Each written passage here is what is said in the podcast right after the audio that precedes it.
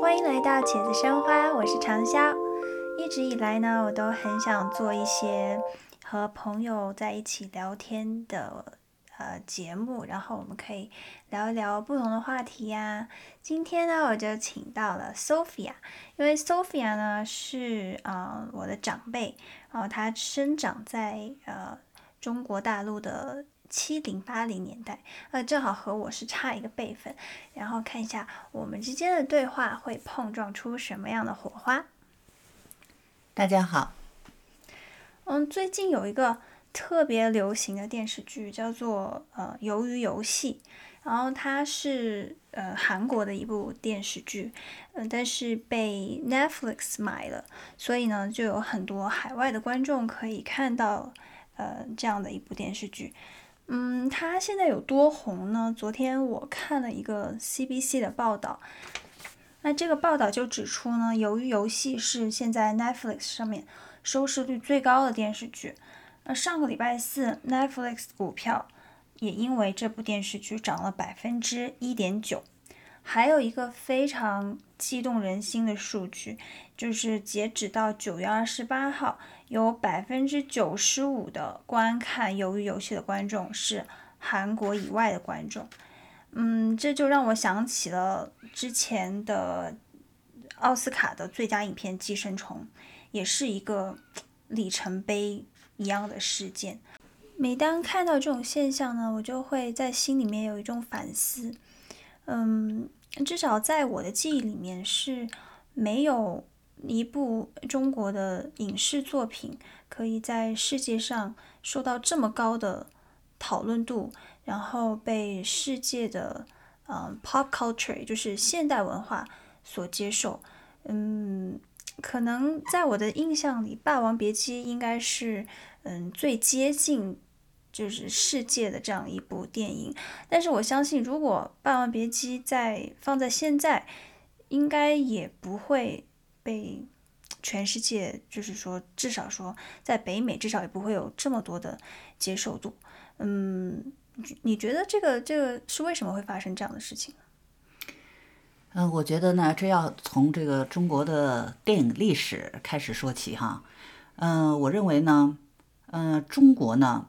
实际上呢，是制作电影很早的国家之一。它在三十年代的时候呢，这个电影的艺术性其实达到了很高的这种境界啊。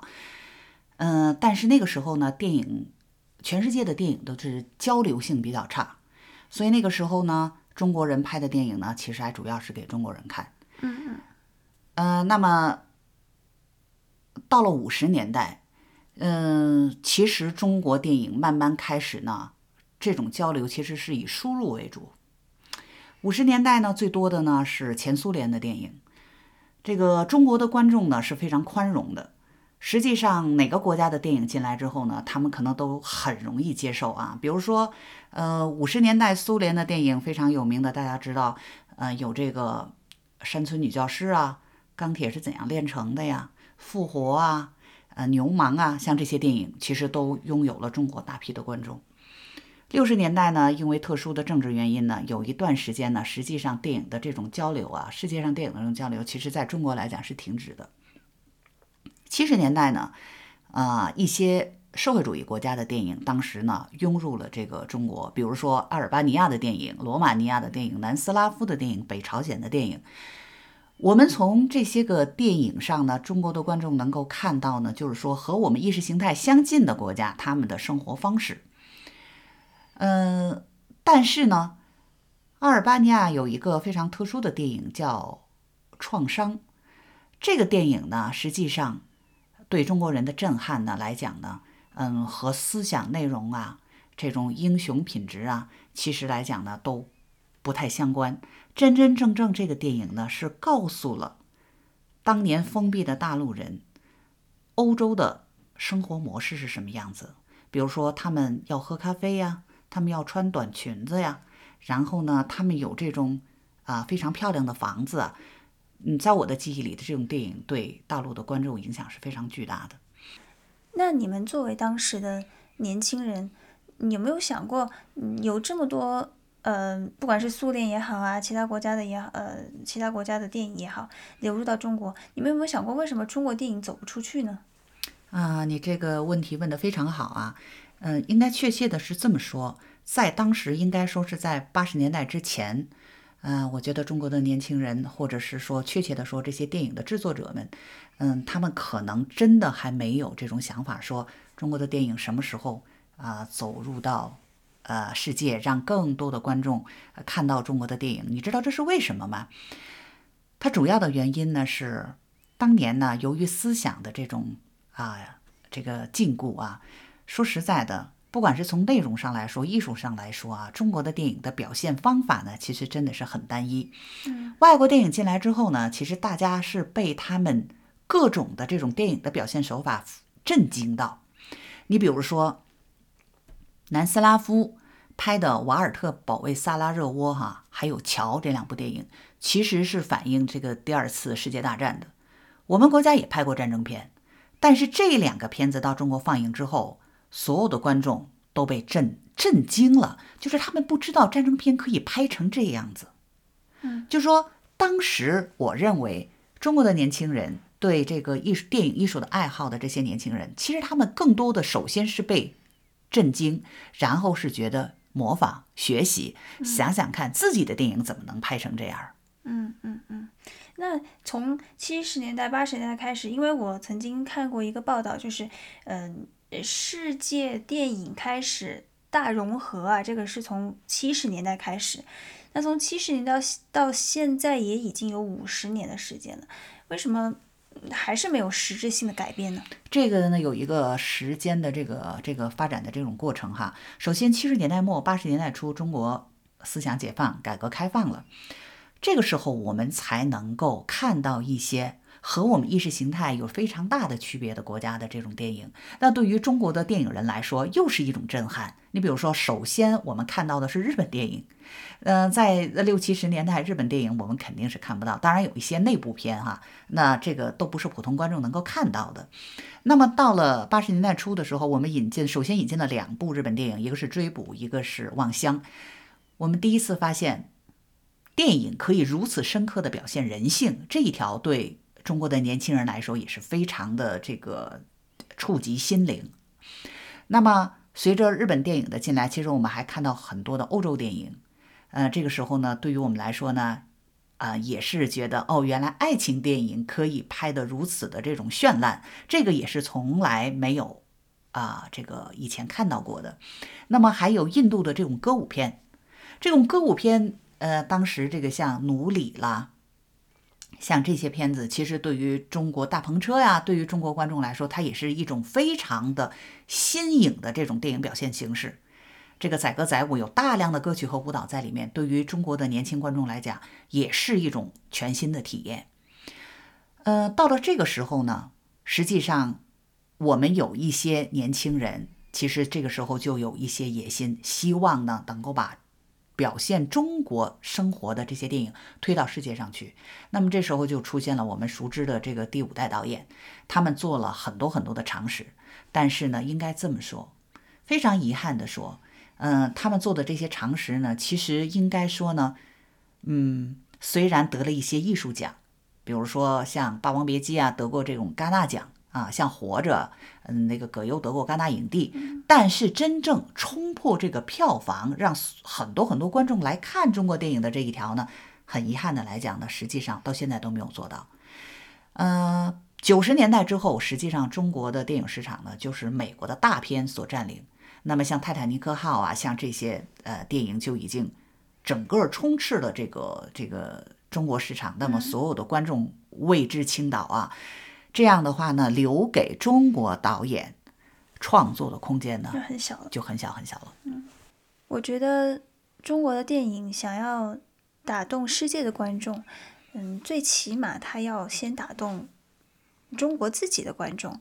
就比如说刚才您说的这些，嗯，所谓第五代的导演，嗯，比如说张艺谋啊、冯小刚啊，他们，嗯，前几年的这个这个所谓的。呃中国的大片，比如说灾难片也好，纪实片也好，唐山大地震啊，芳华、归来啊，像这三部电影，你至少我看的时候是丝毫没有感动的，一点感觉都没有。我不知道，嗯，你当时因为你也是在那个年代成长过的嘛，唐山大地震也是亲自经历过的，我不知道当时你看这个电影的时候是什么感受。呃，电影作为一种艺术形式，哈，嗯，要想这个真真正正让观众接受，然后呢有很好的票房，而且呢还要有世界性的话，我觉得这里面牵扯的因素挺多的。呃，我们就用这几个你刚才说的几个比较著名的导演的这个影视作品来分析一下哈。嗯、冯小刚呢，他是一个娱乐片的导演，嗯、做这个甲方乙方起家的是吧？贺岁片起家的，但是后来呢，他修正自己，想做一些比较严肃的电影。呃，首先拍了这个《一九四二》啊，《唐山大地震》啊这些片子哈，《芳华》呀这些片子。但实际上这几个电影呢，我觉得都不是特别成功。我作为一个普通观众啊，我来分析一下《唐山大地震》。像这样的灾难片，其实美国人给我们做了很多的榜样。呃，不管是说地震的、洪水的，嗯、这个冰冻的这些个灾难片，这个。非常成功。那么，作为唐山大地震，其实它也是一个灾难片，而且呢，这个地震呢，确实是世界上少有的九级地震，死了几十万人。这种事情，如果是拍好的话，你说它会有多么的震撼人心？我觉得他这个电影，呃，不成功最重要的原因，当当然首先是故事讲的不好，呃，这个灾难的这种。呃，破坏度从用电影来表现，也表现得非常拙劣。呃，另外，这个灾难给人们带来的这种心灵震撼，呃，实际上说的也不够。首先是不会讲故事，然后呢，呃，当然还有，我觉得最重要的还有这个中国演员的这种千篇一律的、没有特点的、夸张的这种表演，也让这个片子呢实际上减分很多。作为芳华呢。呃，我觉得前面的宣传呢是非常到位的哈。呃，我甚至呢是带着这个面巾纸去电影院的，因为我就觉得像《芳华》这样的这种电影，呃，怎么说也得感动得我热泪盈眶吧。这个电影一开场呢，其中的这个呃女主角有一个眼神呢，特别震撼我。那个眼神呢，确实是我们那个年代的那种非常非常纯真的眼神。我当时看完这个眼神之后呢，我就觉得这个电影有看，看起来冯小刚呢是费了一番心思。嗯，但是这个电影的这个眼神一过以后，这个电影就烂得看不得了。首先，我觉得最让我感觉到看不得的原因呢，是说是反映五六十年代的这个部队文工团的这个故事啊，其实呢。我认为是五六十年代吧，七十年代吧。啊，对，那个是一个他他这个这个故事跨度也是比较大的嘛，哈。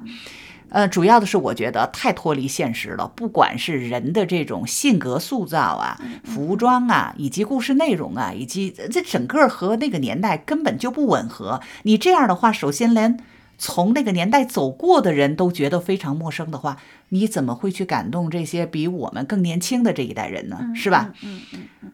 作为《归来》呢，这个片子呢，呃，我没有看过小说，我不知道如何。但是知识分子在文革中的这种受难的这种内容来讲，其实可以拍得很好。嗯嗯、呃，但是我觉得，呃，张艺谋呢，在这个片子里，实际上我觉得一贯性的。这个突出了他的特点，就是真的不会讲故事，就是他的他总是把自己的所有的这感情呢强加给观众，就是说他痛苦的地方，观众会觉得莫名其妙；他幸福的地方，观众也会觉得莫名其妙。这个呢，就是中国导演的通病，就是他们不知道用什么样的这种表现方式来敲开这个观众的这种心灵。嗯，我觉得《归来》这个电影整体问题就在这里，就是说，你拍的主人公痛苦到极点的时候，其实引不起观众的共鸣，然后他们这种共情的这种技巧呢是非常糟糕的。比如说，你像欧洲拍过很多这样的，就说这种二次世界大战以后给人们的心灵带来很多很多的痛苦，然后来表现这样内容的电影，欧洲有很多。但是你坐在电影院里，你会觉得故事丝丝入扣，逻辑性非常强。为什么苦难？为什么痛苦？为什么幸福？然后它是有一定的逻辑性的。其实全世界人类啊，他的这种感情喜怒哀乐，它其实是共通的嘛。嗯嗯嗯、但是直到现在，中国的导演都找不到一种方法来让世界的观众能够接受他们所表现出来的喜怒哀乐，这是一个最大的问题。嗯，就其实由于游戏也是这样嘛，就是之所以，嗯，现在大家都在看，全世界都在看，就是因为大家可以找到共鸣。嗯，包括我听说有很多的，嗯，北美的观众，他们竟然放弃了这个这个英文的呃配音，而选择去看，嗯，韩国的原声，然后呃来看字幕。我觉得这个也是一个很很让人觉得很欣慰的事情。今天聊电影聊得非常开心，谢谢 Sophia，那我们下期节目再见啦，拜拜。